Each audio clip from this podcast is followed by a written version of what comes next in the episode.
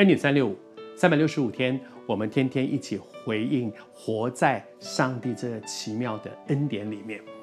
但愿我们在上帝的爱和恩典当中，我们也回应神的爱和恩典，以至于我们可以一直走在神的祝福当中。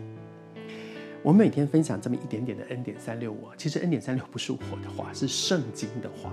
我算什么？我只是一个很渺小的人。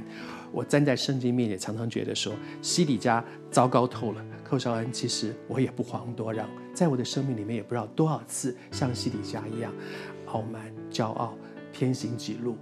应着景象，但是感谢主，是上帝把我硬拉回来。而不管你现在在面对一些什么样的光景，我祷告，愿恩待我的主，把我硬拉回来的那位主，也把你从一条也许在你的心中其实明明知道，却一直不愿意降服下来的那条对的路上，去走那条对的路。求主帮助我们，不会越走越远，好像西底家。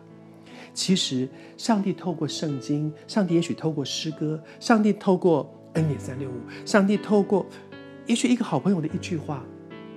如果我们里面有一个谦卑和敏锐，其实你会听见神常常透过环境里面许许多多的人事物在对我们的心说话。而当时你可能，哎，这句话，上帝在对我说什么吗？可是接下来不是神说不说话。接下来是一个重要的关键，是人怎么面对、怎么回应神。透过环境、透过圣经、透过诗歌、透过传道人、透过讲道，对我们的心说话。神是愿意向我们心说话的，好像前两天跟你分享。上帝看我们走在一条不对的路上的时候，他像那个很唠叨的母亲，从早起来，像那个妈妈，从早起来就念念念念念，回来了不对，他他很愿意我们听见，他一直向我们的心说话，他很愿意我们听得见他向我们说话。但是关键在我们这个做孩子的这个悖逆的孩子，我怎么回应母亲的这些话？圣经上讲到。西底家和他那个时代的人，他们说他们嗤笑神的使者。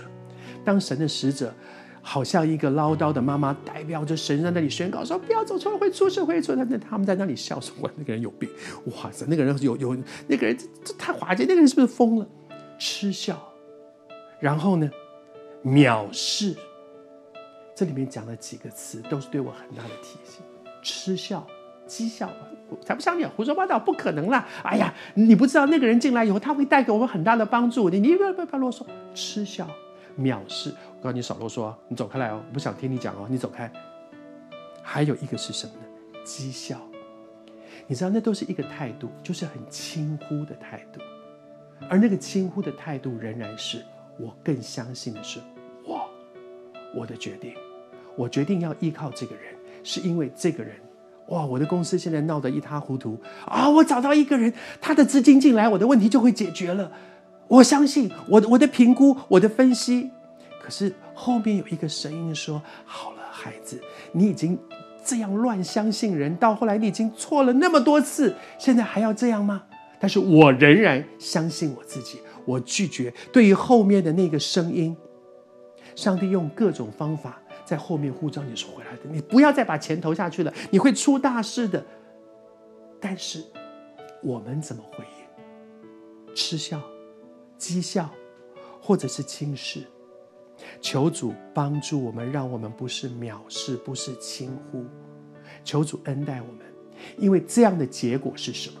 圣经里面讲到，他的西底家用这样的态度回应。神透过各式各样的环境里面提醒他、光照他，他的态度是这样的时候无法可救。但愿我们不走到无法可救的光景。